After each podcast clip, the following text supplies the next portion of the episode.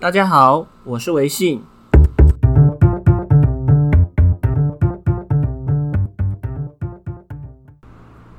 这次我们要谈的是艺术创伤，哦，就是接着上面一集谈艺术的自我疗愈，接下来要谈呃怎么样跨过艺术创伤。那艺术创伤是什么呢？嗯，那我我我要自我揭露一下我自己的艺术创伤。最近有个小朋友跟我要说要画画一个那个漫画的美男子，这样子，嗯嗯嗯，好难哦。然后，我画完之后，我觉得，嗯，他说这个，嗯。对对，所以我跟他都有点小创伤，然后我就发现说，呃，我的画画能力其实应该只停留在小学而已。差不多，差不多。对，我小学的时候，我觉得我画的比别人好，但是我后来就再也没有增进，就只停留在那边。所以，如果现在要叫我去用画画创作什么，其实我会有一些犹豫。好，这是一个开头，我们就来请今天的来宾，呃，郑晓彤心理师。好，那好，大家好，那呃。对啊，这是是一个艺术创伤。艺术。对，但是这个艺术创伤这个东西，其实大部分的人都会有，世界各地大部分人都会有这个现象。哦、那但是其实，在国外的文献其实比较没有谈到艺术创伤这个词。这个词是我的老师发明的。那他们都怎么讲？他们会说，比如说你在艺术创作上面比较没有自信啊，或什么。他们、哦、对，但是。我觉得这个现象在华人的社会更明显，它是一个文化的因素造成的。嗯、所以我的老师回来之后，他就用了“艺术创伤”这个词。当然，他的创伤并不像我们在心理学或医医学里面谈的那一种创伤。嗯，可是他的反应蛮像的，就是首先你会呃想要回避这个创伤事件，嗯、所以基本上我们就会变得不想要再一次的创作。避免创作的机会，哇。对，然后或者是我们会呃被这个创伤的感觉，这个这个创伤事件会让我们感觉到痛苦嘛，嗯，对，所以谈到画画，你就马上勾起一些负面的经验、负面的感觉，啊，对，这是一种创伤反应，对，再来的话，或者是你会觉得。就像维信刚刚说，小时候觉得自己画画还行，但是后来改变了你对这件事情的认知，是对，这个也是一个创伤反应。那最后就是一个你会有一个过度警觉或过度反应的状况。是，对。那像我们很多人就会惊艳到说，呃，一谈到说要画画，哦，马上就我不行，就是我这个就是我没办法，马上那个就先自我贬低，先自我评价。所以不会画画的人可以做自我疗愈吗？用艺术？嗯，当当然可以啊。对，就是用创伤这个词是嗯有点重啦，嗯、但是它也是一个呃，我觉得它是一个华华人或者说我们这种就是从小到大美术要打分数的这种世界里面的特有的一个现象。是对。那像维信刚刚说到你在小时候小学的时候觉得、嗯、呃可能。中年级之前会觉得还行，嗯、对，然后之后就越来越不行，越来越感觉不行，就是不是真的不行，是自己觉得自己没办法画画或画不好。嗯，对，那这这是还蛮正常，因为大部分的人出现艺开始出现艺术创伤，差不多就是十岁。十岁啊，原来如此。因为十岁在我们的呃绘画发展里面，我们十岁差不多是发展出有立体。立体空间的，就是在那之前我们就知道事事物是立体的，可是画画的发展差不多十岁会开始画出地平线啊、嗯、天空啊，会有远近，会在画面上面会画出大小，然后会，所以那个整个立体感会突然的很明显，所以你就会知道你的画跟现实是不一样的。而且我我在想，呃，要画的像这件事情，好像。要学习过素描，那因为知道比例，还有什么透视法之类。那对对对，一般人没学过这个东西，就画起来就是大小有差，然后左边右边。是啊是啊，所以这个东西是另外一个，就是因为我们从小到大美术要打分数，在幼稚园的时候不用打分数，大家都是很棒，都是一百分。可是，所以幼稚园孩子都几乎很少找到那种不爱画画的孩子。可是，可是到了国小之后，尤其中中年级以后，开始，嗯，大家会觉得那个画是会有好坏的，因为有一些同学可能特真的有天分，或者是比如他的肌肉发展，或者是他的认知发展，就是是可以跟得上，所以他就是能够看到什么就画出什么。对，那或者是有一些同学，他可能参加过画画班，他真的有受过那些训练，所以。在十岁是一个差不多的分界点，在那个时候，我们就是画作的那个能力表现就会差蛮多，所以嗯，那个时候大家就开始挫折。我觉得有一个蛮蛮明显的一个印象，就是说。为什么我也很认真画，然后结果呃贴在墙壁上，啊、后对对对对，贴在后面的话都不是我，永远都不是我，是，是那种感受其实是很很不好的。对，嗯，对，这其实也是就是美术教育这件事情，嗯，我们会就站在艺术治疗师的立场，会觉得美术不应该这样教育，嗯嗯嗯，对，因为。艺术对我们来说，它是一个像语言一样表达的一个工具。嗯，对。可是我们不会要求大家的语言要随时有一个演说的规格。哦。但是我们还是可以日常生活中讲话啊、交流啊，是就是我们很难去，就是很少看到有有人可能会说哦，我不太会讲话，但他他通常的不太会讲话，指的是说那个他不太会。在公开场合讲话啊，或什么，他会有一个特殊情境。是，但我们还是可以日常沟通的嘛。嗯哼，对。那创作它其实也是一个这样子的概念，就是一个表达的概念。对，所以、嗯、呃，你可以就是对于媒材、对于创作的工具不是很熟悉，但你还是可以创作出就是符合你想要表达那种 feel。哦，对，那 feel，、嗯、对，所以其实。嗯，我们会觉得我，我我的观点啊，就是艺术治疗师的观点，通常会觉得创作没有这么难，嗯、但是大家会觉得创作好难哦，是因为大家都把创作这件事情的规标准放得很高，是，就是会之所以会这么高，是因为我们就是一直以来都得要打分数嘛，所以我们就会有一个觉得得要那样子才叫好，哦，所以我们就充满包袱。其实我觉得那会自然而然进入到我们的意识里面。即使我不想要给自己打分数好，嗯，但自己画出来的东西就跟我自己预想的落差很大，我就很挫折啊。嗯嗯嗯嗯、这真的是没有办法避免，说我不要去想说我要给自己打分数，可是就是跟自己预想的落差很大。会觉得说，我想要表达，我连表达都表达不好，就会有这样子的一个挫败感。嗯嗯嗯。那个东西又有点像是我英文不好，但我中文还行啊。嗯。对，所以我用英文，我可能就会很容易感觉到我没办法表达我想要表达的东西。嗯，对，那个其实比较像是工具的不擅长，并不是你不会艺术。工具的不擅长。对，嗯，因为呃，像虽然我们可能。没没有太擅长上台讲话好了，嗯嗯嗯，但是我们每天都还是会讲话，所以母语这件事情对我们来说，我们会呃，即便呃不是很会说一些官方的话，或者是不不太会上台表现或人前说话，但是我们不会说自己是不会讲话的。也就是说，人人都会表达，所以人人其实都可以会艺术，对，只是说。呃，工具上面的差别会让你在表现的成果上面就是会对对对对对。啊，那我们如果要艺术自我疗愈的话，哎，是否需要精进到某一种工具上的能力，要到什么样的程度吗？还是说其实也不一定要这样子？其实也不见得，因为、嗯、呃，像像我自己在上研究所的课的时候，我会有、嗯、我我有一次还蛮震惊，就是老师是会。认为说，甚至像冥想，它会出现画面的这样子的事情，嗯、都可以称作是艺术。冥想怎么把它拿出来给人家看？他没办法给人家看，但是那个是我跟我自己看啊，也 OK，也 OK。嗯，对，所以或者是我看别人的东西，但是我自己有脑补一些东西，那也可以。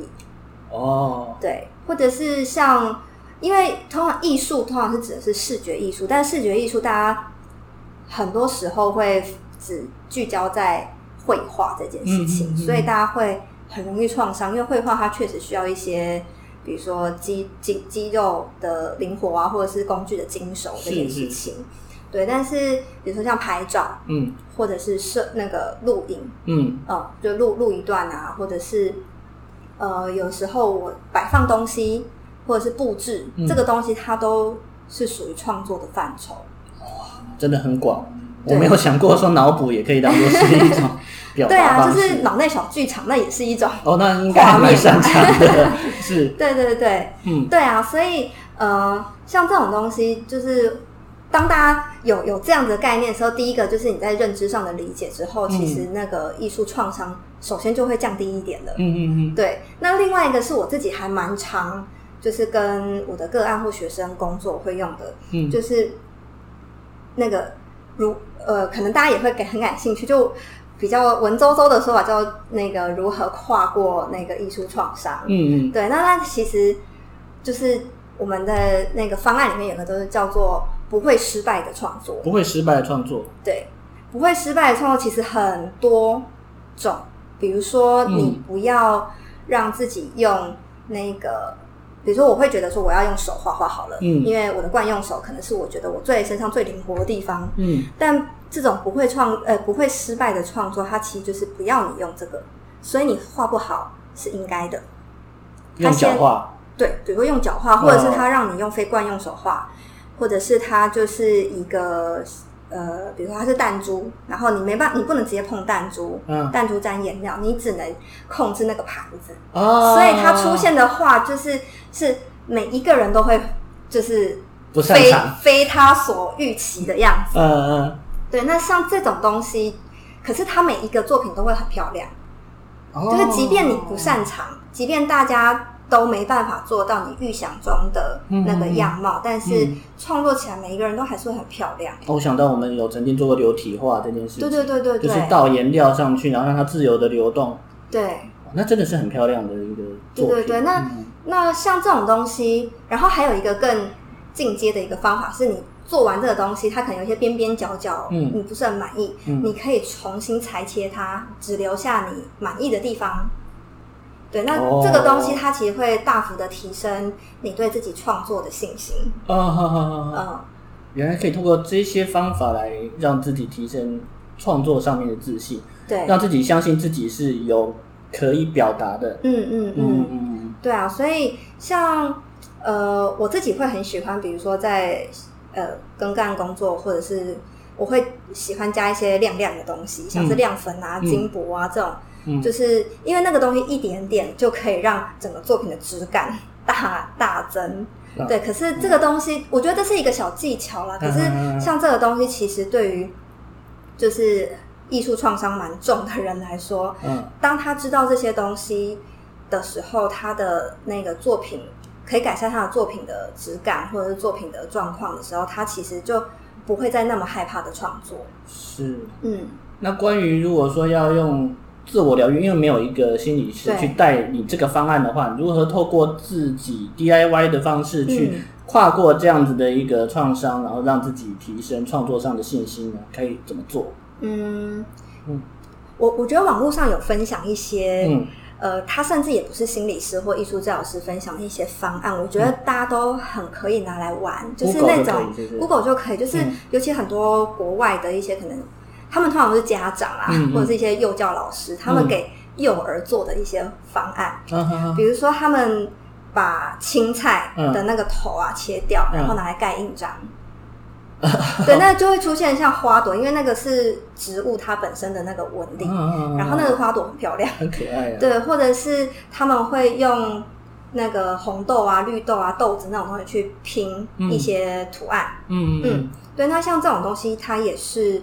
效果会很不错，嗯嗯嗯嗯，就是是一个日常生活中，你甚就是甚至这些东西都还不是艺术传统的艺术美材，嗯、可是它也可以带来一些还不错的效果，创作的效果。这样我觉得说起来，就是首先我们要先放开心胸，去不特地去。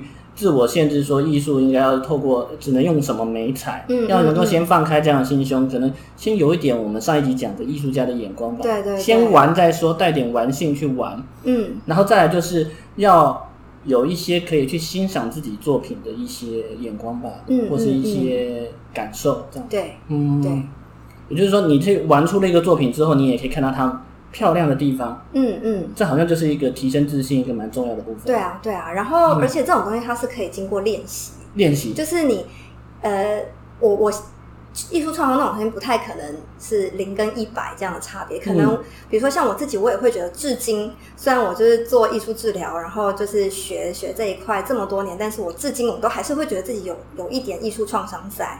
那个是一个比例的问题。哦，比例问题不是全有全无的问题。对对对，就是我，嗯、比如说我会知道说，要我像一个美术系毕业的人一样画那种很拟真、很很像照片的画，嗯、对我来说还是很难。嗯，但我会知道说，如果今天我是要做一个用艺术的媒材来帮助我做表达的话，这个是我 OK。嗯嗯嗯，对，所以每一个人在跨越这个艺术创伤的时候，他会有自己的步调。哦，他会一次比一次更更敢去创作。嗯嗯嗯嗯，然后这个更敢是呃，我不见得是要满足那种世俗的人对于艺术的想象，是而是这个创作本身就是我我自己在表达我自己。那你有没有有一个建议是说，至少给自己多长的一段时间，让自己去踹踹看？嗯，也就是说，嗯，我我会担心有些听众朋友可能试了一两次，比方说真的把菜头拿起来去 盖盖盖以后，然后他不晓得他自己在干嘛，然后就觉得很沮丧，然后就觉得说我自己应该是跨越不了艺术创伤，然后就不玩。我觉得这很可惜。对啊，是是是有一个你觉得至少给自己几次机会，或是多多长的一段时间去尝试看看，你觉得呢？嗯。呃，我觉得这个每个人会差蛮多的，嗯嗯，对，因为我觉得像刚刚举的那个例子，我觉得有一个很重要，就是他玩完之后，他要来评价自己的那个玩的后果，是。这样玩有没有玩到一个程度，这样，啊、对，所以我觉得既然是玩，那就玩，嗯、就像孩子一样，就是。他去公园玩，他不会想说：“我今天至少要玩溜滑梯五遍，或者是 他不会给自己设这种 目标。对，他玩他的玩本身就是他的目标，嗯、就是他的他有玩到那件事情才是重要的，有玩到才是重要的。对，就是不是说一定要，比如说花野菜头要盖五个印章什么这种东西。嗯嗯、对对，所以其实当真的有被玩，就是想玩的心情有被满足到的时候，嗯、其实。久了，那个呃画的好不好这件事情，它就可以松动。哦，嗯、是是是，因为我觉得好像做这个行为也已经不只是说他有没有满意满意，或是预达到自己的预期。嗯，因为他已经在这里面的过程已经获得另一种满足。对，他在做这个行为的时候就已经不会再去把这个比例看那么重，嗯、做的好不好这比例看那么重。对对哦，所以你你给了一个很好的建议，就是去玩吧，玩到你想要玩的。对啊，嗯，对啊，就是像像我有一个学姐，也是艺术治疗师的学姐，她自己是很喜欢用大自然的美材，嗯，所以她最常做的事情就是什么剪树叶呀、剪花啊这种事情。然后那那其实就是她的美材，嗯，然后所以像像我会觉得这种所谓美材，其实不见得是要呃。水彩笔呀、画笔呀，这种就是很典型的眉材，甚至你那种生活中随手可得的东西，反而会更是适合玩的东西。嗯嗯嗯嗯，好，我觉得这是个蛮好的建议，让大家就会觉得说啊，没有说我要开始从事艺术的自我疗愈，就需要一定准备什么，然后还要花一笔钱这样子。嗯嗯嗯，嗯，先玩再说，有边身边。对啊，对啊，对啊，就是唾手可及的东西，直接拈花惹草拿来玩。是是是。嗯。